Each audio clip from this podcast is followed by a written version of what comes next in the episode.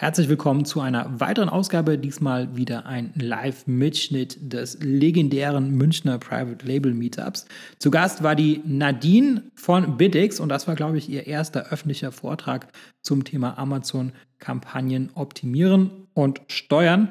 Und in dem Zusammenhang hat sie natürlich auch ihr Tool Biddix vorgestellt, das diese Kampagnensteuerung automatisiert. Wenn du Biddix ausprobieren möchtest, es gibt einen Link oder einen Gutscheincode in der Beschreibung. Damit kannst du Biddix zwei Monate lang kostenlos testen. Das Thema ist, glaube ich, brandaktuell, denn es gab ja in den letzten Wochen einige Veränderungen auf Amazon. Darauf ist die Nadine in ihrem Vortrag im Detail eingegangen.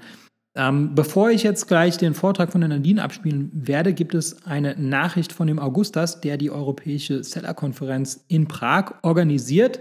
Die Nachricht ist auf Englisch, das heißt, wenn du kein Englisch kannst, dann kannst du die nächsten 71 Sekunden überspringen. Danach äh, geht es auf Deutsch weiter mit dem Vortrag von der Nadine. Hello everyone, this is Augustus from Orange Click, the company which is organizing virtual and live events for Amazon sellers around the world. I would like to invite you to the European Seller Conference, which is the event designed for Amazon private label sellers based in Europe. This event will take place in Prague, Czech Republic, March 28th 29th, 2019.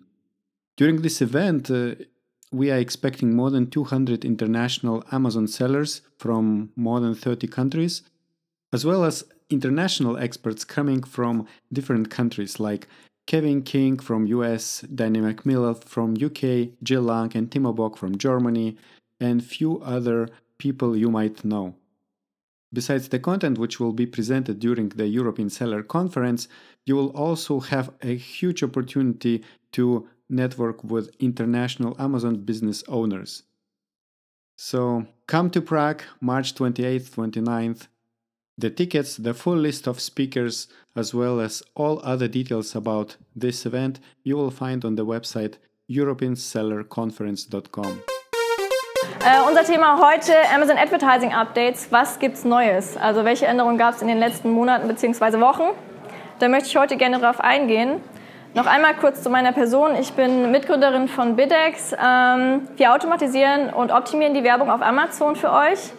Wir haben 2017 damit angefangen, aus dem persönlichen Need von Max heraus, der selbst auf Amazon verkauft hat, sich um die Werbung gekümmert hat und dann feststellen musste, dass man das eigentlich auch automatisieren könnte, aber damals gab es einfach noch kein Tool. Und dann haben wir zusammen angefangen, das Ganze zu programmieren und äh, heute stehen wir hier. Ähm, mein Hintergrund, ich habe Wirtschaftsinformatik an der TU Darmstadt studiert und danach bei KPMG im Bereich Data Analytics gearbeitet.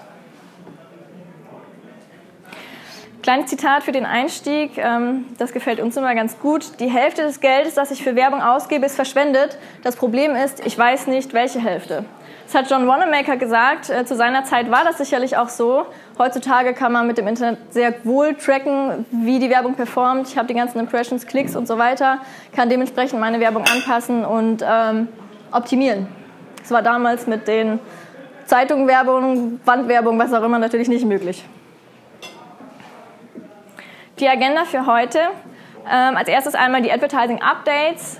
Dann im nächsten Schritt, was ändert sich da für mein Kampagnen-Setup? Und im letzten Schritt, was ändert sich dann für die Optimierung? Zum ersten Punkt, Advertising Updates. Da haben wir einmal Automatic Targeting Control. Das heißt, für die automatischen Kampagnen kann ich jetzt angeben, ob ich ähm, Close Match, Loose Match, Substitutes und Complements bewerben möchte. Ähm, Dazu sei gesagt, das gilt nur für die neu angelegten automatischen Kampagnen. Wenn ihr noch alte Kampagnen äh, automatisch habt, da zählt es nicht. Wenn ihr das nutzen möchtet, müsst ihr neue automatische Kampagnen anwenden, also äh, erstellen. Und hierbei ist eben, ähm, werden Suchbegriffe im losen oder im äh, engen Zusammenhang beworben. Bewerbe ich Komplementärprodukte, wenn ihr beispielsweise äh, Staubsaugerbeutel vertreibt, werdet ihr dann vielleicht beim Staubsauger mit angezeigt. Oder ähm, Ersatzprodukte einfach eine Möglichkeit, das ein bisschen weiter einzuschränken. Dann haben wir das Product Attributed Targeting, auch sehr spannend. Ähm, bis dato war es möglich, über PDAs auf die Produktseiten zu kommen, von Mitbewerbern beispielsweise. Ähm, das ging mit den PDAs eben nur über Vendor bzw. Vendor Express. Das ist jetzt auch mit dem Product Attributed Targeting möglich. Vorher ging es auch mit den automatischen Kampagnen, klar, sage ich gleich auch nochmal was zu. Äh, jetzt haben wir eben die Möglichkeit, hierüber auf andere Produkte, auf die Detailseiten anderer Produkte zu kommen. Dabei kann ich hier jetzt beispielsweise, oh, das sieht man gar nicht so gut, ah, das sieht man gar nicht gut.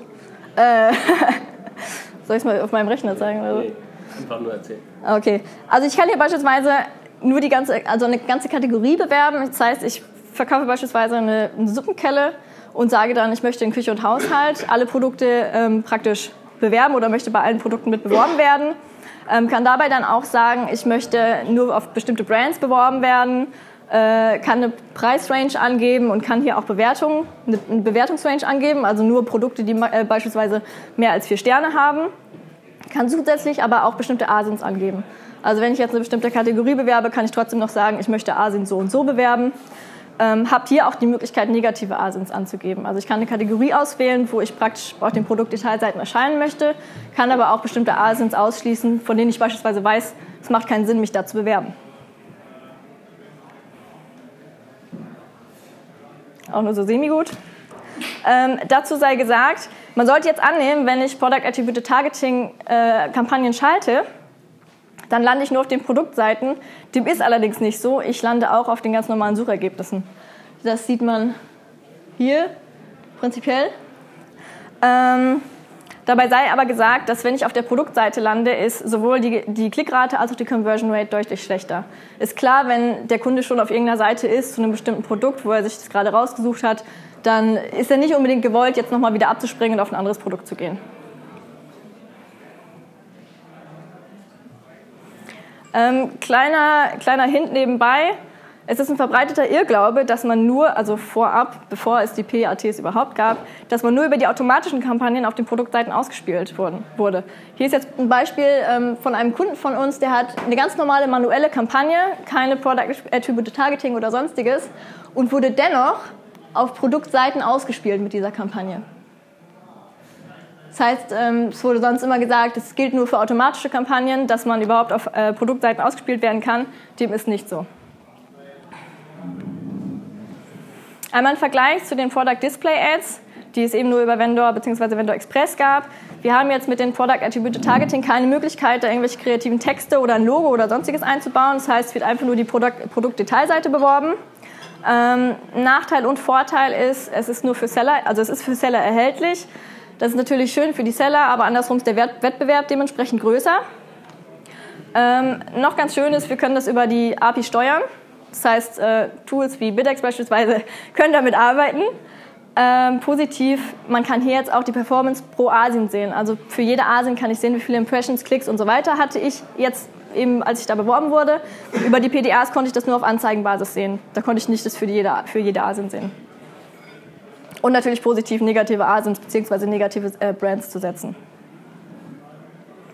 Nächster Punkt, Product Portfolios. Ich habe jetzt neben, äh, neben, Kampagnen, Anzeigengruppen, Keywords auch noch die Möglichkeit, da eine Hierarchie drüber zu gehen und Portfolios anzulegen. Das heißt, wenn ich Schuhe verkaufe, kann ich beispielsweise Portfolio Herren, also Herrenschuhe, Damenschuhe machen beispielsweise. Was hierbei ähm, etwas unglücklich ist, ich kann eine Kampagne immer nur in ein Portfolio reinstecken. Ich kann jetzt nicht eine Kampagne in mehreren Portfolios drin haben. Das geht leider nicht. Ähm, ich habe hier allerdings die Möglichkeit, für dieses Portfolio ein Budget anzugeben. Dabei gebe ich dann einen Datumsbereich an und sage dann, mein Budget ist für diesen Datumsbereich beispielsweise 1000 Euro. Äh, dabei sei aber gesagt, das habe ich hier auch nochmal stehen, wenn ich diesen Datumsbereich angebe, und dieser Datumsbereich ausläuft, dann werden alle Kampagnen danach pausiert. Also da sollte man auf jeden Fall aufpassen, ähm, wenn man Portfolios verwendet. Wir hatten das mit, mit einem Kunden von uns, der hat einen Datumsbereich 1.12. bis 31.12. oder sowas angesetzt gehabt. Und am 1.1. war auf einmal gar keine Werbung mehr da. Es wurde nichts mehr ausgespielt. Wir haben uns erstmal gefragt, woran liegt das? Wie kann das sein, dass keine Werbung mehr ausgespielt wird und keine Verkäufe mehr über Werbung stattfinden? Na, er hatte halt Portfolios angelegt und hatte diesen Datumsbereich nicht nochmal angepasst, der läuft nicht dynamisch mit. Positiv hierbei auch, wir haben einen weiteren Filter. Also wenn ich in meinen Kampagnen suche, kann ich beispielsweise auch nach dem Portfolio suchen. Genau. Erhöhte Übersichtlichkeit, Budgetgrenze, positiv und negativ, kann man sehen, wie man möchte. Negativer Punkt, man kann sie aktuell noch nicht archivieren. Also wenn man ein Portfolio angelegt hat, dann bleibt es aktuell auch erstmal bestehen. Da merkt man, es ist noch in der Entwicklung und noch nicht ganz so ausgereift. Ähm, die sind dann erstmal da. Jetzt wahrscheinlich das äh, umstrittenste Thema aktuell, dynamische Gebote. Man hat jetzt seit kurzem auch die Möglichkeit, ähm, dynamische Gebote anzugeben. Das heißt, dynamische Gebote nur senken, dynamische Gebote erhöhen und senken und feste Gebote. Ähm, vorher waren es praktisch die festen Gebote, die angewandt wurden. Jetzt ist es so, wenn eure alten Kampagnen, wenn ihr das nicht angepasst habt, sind die standardmäßig jetzt auf nur Senken eingestellt. Ähm, aktuell empfehlen wir auch nur Senken zu nutzen, weil wir schon von vielen Kunden gehört haben, wenn man feste Gebote angibt, dann schießen die Kosten nach oben. Also wir können da gerade noch keine großartigen Auswertungen oder sonstiges zu geben, weil es einfach noch zu frisch ist. Aber wir empfehlen aktuell erstmal nur Senken zu nutzen und ähm, die festen Gebote bzw. erhöhen und senken. Erhöhen und senken ist ganz kritisch, weil man kann erhöhen auf maximal 100 Prozent und gleichzeitig kann man hier unten nochmal um 900 Prozent erhöhen, wenn ich auf die ersten Ergebnisse kommen möchte, beziehungsweise auf die Produktseiten. Wenn ich das jetzt ähm, mal betrachte und ich habe ein Standardgebot von einem Euro, dann kann es passieren, dass ich mit meinem 1 Euro Gebot erstmal plus 900 Prozent auf 10 Euro komme über äh, hier Gebote nach Platzierung und dann das Ganze nochmal um 100 Prozent verdoppeln mit Erhöhen und Senken und dann mit einem Euro auf einmal bei 20 Euro äh, lande. Das kann dann ganz schön teuer werden, ist ein bisschen unberechenbar. Also wenn man das nutzen möchte, sollte man auf jeden Fall aufpassen, was man da einträgt. Ähm, einmal ein Vergleich mit den alten Geboten. Man kann diese dynamischen Gebote ganz gut verwenden, wenn einem prinzipiell egal ist, ob das Ganze profitabel ist und man einfach nur sein Produkt launchen möchte und das ein bisschen an, ankurbeln möchte. Ähm, das Bit Plus lässt sich jetzt einfach differenzierter betrachten, dadurch, dass ich Produktseiten und erste Suchergebnisse angeben kann. Äh, das Ganze ist negativerweise etwas intransparent. Wir können nicht sehen, warum Amazon irgendwas erhöht, niedriger setzt oder warum sie so entscheiden, wie sie entscheiden. Ähm, die CPCs sind dadurch eben verzerrt und die Wirtschaftlichkeit wird nicht von Amazon berücksichtigt. Also wenn ihr da irgendwie dynamisch Denken erhöhen angebt, dann ist es Amazon egal, ob dieses Aus, also dieser Klick für euch noch rentabel ist oder nicht. Äh, dementsprechend sollte man da ein bisschen aufpassen. Kann teuer werden. Nächster Schritt, was ändert sich für euch im Kampagnen-Setup? Ähm, bis dato war es so, wir haben ein Produkt, haben dazu mindestens zwei Kampagnen, eine automatische, eine manuelle, haben dann in der automatischen ähm, eine automatische Anzeigengruppe. Hier sei nochmal dazu gesagt, wenn man dieses Automatic Targeting Control nutzen möchte, muss man neue automatische Kampagnen anlegen. In der, manuell, in der manuellen haben wir dann eine Broad und eine Exact Anzeigengruppe und hinzu kommt jetzt noch die ASIN-Anzeigengruppe. Das heißt, ich mache eine Anzeigengruppe auf Product Attribute Targeting und gehe dann nur auf ASINs.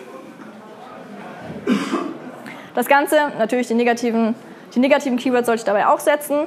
Das Ganze kann ich dann auch nochmal differenziert betrachten, kann diese Kampagnenstruktur einmal für allgemeine Keywords anlegen, dann für Keywords zum Schutz der Eigenmarke und zum Keywords, äh, mit Keywords, die die Mitbewerber an, angreifen. Was ändert sich nun in der Optimierung? Hier einmal kurzes Konzept für die Berechnung des maximalen Cost per Klicks, also was kann ich mir leisten. Ähm, hier nimmt man den Preis, multipliziert den mit dem Ziel-A-Kost und multipliziert das mit der Conversion Rate. Gehen wir jetzt davon aus, dass wir einen Preis von 30 Euro haben, ein Ziel-A-Kost von 20 Prozent und eine Conversion Rate von 10 Prozent, dann landen wir bei einem Cost per Klick, maximalen Cost per Klick von 60 Cent. Um tatsächlich auf diesen CPC zu kommen, müsste mein Gebot ein bisschen darüber liegen. Das lässt sich leider auch nicht komplett auswerten, wie weit höher es liegen sollte, sagen wir 70, 80, äh, 70 bis 80 Cent. Ähm, ist keine lineare Funktion, ähm, aber prinzipiell sollte es dann darüber liegen, damit ich auf die 60 Cent komme. Genau, was ändert sich für die Optimierung? Ich kann jetzt eben auch, wenn ich in der automatischen Kampagne Asins finde, die gut oder schlecht performen, kann ich diese jetzt auch in die ASIN Ad Group überführen. Und das dann, aktuell geht es leider noch nicht, dass ich in der automatischen Kampagne das auf negativ setzen kann. Da hoffen wir, dass das dann demnächst kommt. Also Negative Exact, Negative Phrase geht, aber ich kann keine negativen ASINs in der automatischen Kampagne setzen. Das äh, habe ich hier auch nochmal geschrieben. Also man sollte eben die ASIN von der automatischen Kampagne dann in die ASIN Ad Group überführen, wenn eben so und so viele Klicks oder ein Kauf zustande gekommen ist. Und wir hoffen darauf, dass demnächst dann auch diese ASINs auf negativ gesetzt werden können. Hier noch ein kleines Gimmick. Ähm, wir haben mal ausgewertet, wie die Zahlen so zu Weihnachten waren. Dabei konnten wir feststellen, dass der ARCOS ähm, nach Weihnachten recht stark nach oben geschossen ist. Die Click-Through-Rate ist gleich geblieben und die Conversion Rate ist recht weit nach unten geschossen. Hier nochmal alle drei zusammen. Daraus lässt sich natürlich dann ableiten, dass die Conversion Rate auch ein Hebel ist für den ARCOS. Das heißt, wenn ich einen niedrigeren ARCOS möchte, sollte ich dafür sorgen, dass meine Conversion Rate dementsprechend höher ist. Ähm, wie mache ich das? Das sagen wir auch immer wieder unseren Kunden. Die Amazon-Werbung ist immer nur so gut wie das zugrunde liegende Listing. Das heißt, äh, ihr könnt so viel Werbung auf dem Listing schalten, wie ihr möchtet. Wenn die Bilder schlecht gemacht sind, keine Bullet Points vorhanden sind und so weiter, dann bringt das Ganze nichts. Da gibt es dann Leute, die kommen zu uns und sagen, ich optimiere hier und da und äh, ich habe trotzdem keine Verkäufe. Ja, es will auch keiner kaufen, wenn das Listing einfach nicht attraktiv ist. Ja? Dementsprechend, wenn ihr Werbung schaltet, dann achtet darauf, dass euer Listing schon mal optimiert ist. Ich hoffe, diese Episode war für dich hilfreich und konnte dich in deinem Business ein wenig weiterbringen. Was dich aus meiner Sicht in deinem Business auf jeden Fall weiterbringen kann, ist MyTalent. MyTalent ist eine georgische Recruiting-Agentur für deutschsprachige virtuelle Assistenten. Virtuelle Assistenten sind ortsunabhängige Mitarbeiter für wiederholbare Tätigkeiten wie beispielsweise Support oder Recherche oder auch das Kontaktieren von Influencern. Das sind alles Tätigkeiten, äh, die sind arbeitsintensiv und die solltest du als äh, Unternehmer nicht unbedingt selber machen und äh, dafür eignen sich generell virtuelle Assistenten. Im besten Fall äh, sprechen die virtuellen Assistenten natürlich Deutsch und im besten Fall zahlt man, weil sie eben ortsunabhängig sind, eben keine deutschen Gehälter, sondern lokale Gehälter. Und äh, dazu haben wir in Georgien vor Ort eine Recruiting-Agentur gegründet und äh, wir rekrutieren dort lokale deutschsprachige Mitarbeiter. Ähm, die lokalen Gehälter, die gehen so ab 2,50 Euro pro Stunde los, kann natürlich auch drüber liegen, je nach Qualifikation. Aber ähm, auf jeden Fall profitierst du davon, dass die Lebenshaltungskosten in Georgien Georgien einfach sehr viel niedriger sind als in Deutschland und entsprechend sind natürlich auch die Gehaltserwartungen sehr viel niedriger. Wenn das für dich interessant ist und ich denke, Entlastung ist für jeden Unternehmer interessant, dann besuche uns auf mytalent.io und mach dort ein unverbindliches Gespräch aus. Und wenn du in dem Formular den Gutscheincode Podcast eingibst, dann bekommst du 50 Euro Rabatt auf unsere erste Rechnung.